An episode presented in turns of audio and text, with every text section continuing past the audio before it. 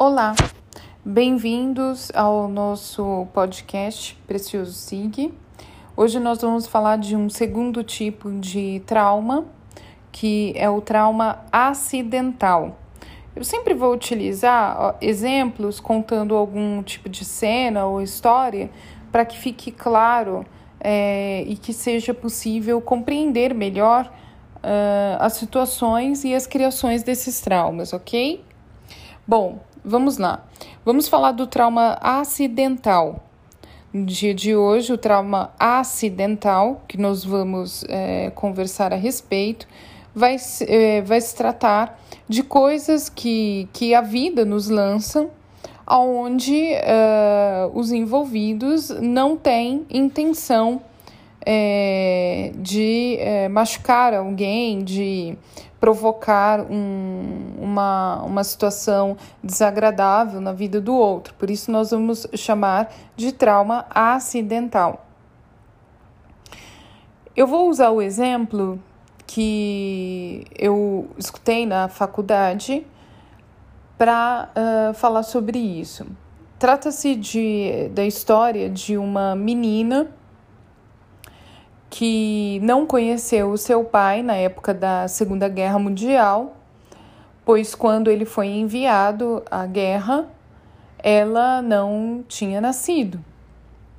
Seis anos depois, onde durante esses seis anos essa garotinha foi criada apenas com a mãe e a avó, o pai retorna da, da guerra, né, da Segunda Guerra Mundial, e chega em casa sem avisos.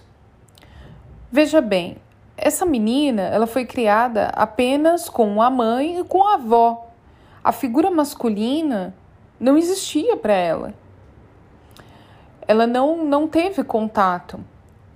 Quando este pai chega em casa, é, totalmente emocionado e embalsamado na saudade, na vontade de conhecer essa filha, ele abre a porta de casa e vê a menina na sala e abraça ela fortemente.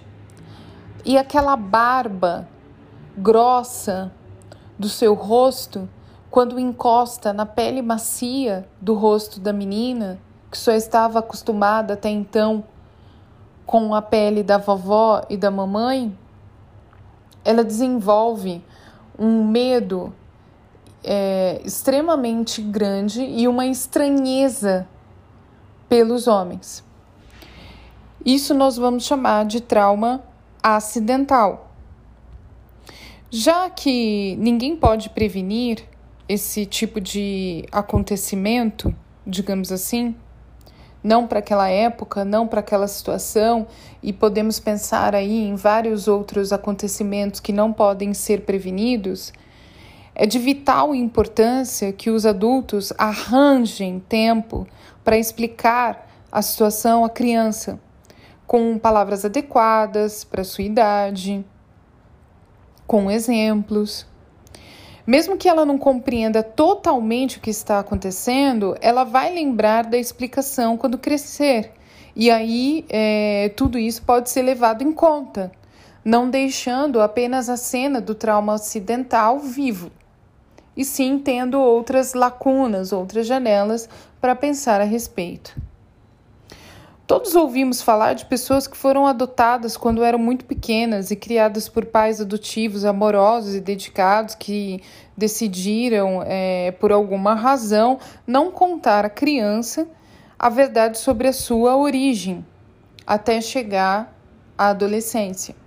Isso muito aconteceu nos anos 60, 70, 80 e até 90 há pouco tempo atrás começou a ser aconselhado aí a, a, a, explicar para a criança a origem da criança desde sempre, desde o, o primeiro momento. Mas enfim, se isso acontece, mesmo que os motivos dos pais adotivos tenham sido os melhores, a criança geralmente fica desesperada de repente, todos os fundamentos sobre os quais ela construiu a sua vida se quebram e fica a sensação de perda e de não saber nada sobre si.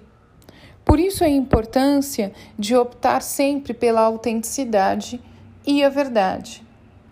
E, uh, obviamente, no caso, no exemplo anterior usado aqui, é, a explicação né, sobre tudo, a atenção, a observação à criança, o adolescente e quem for que estiver ao nosso lado.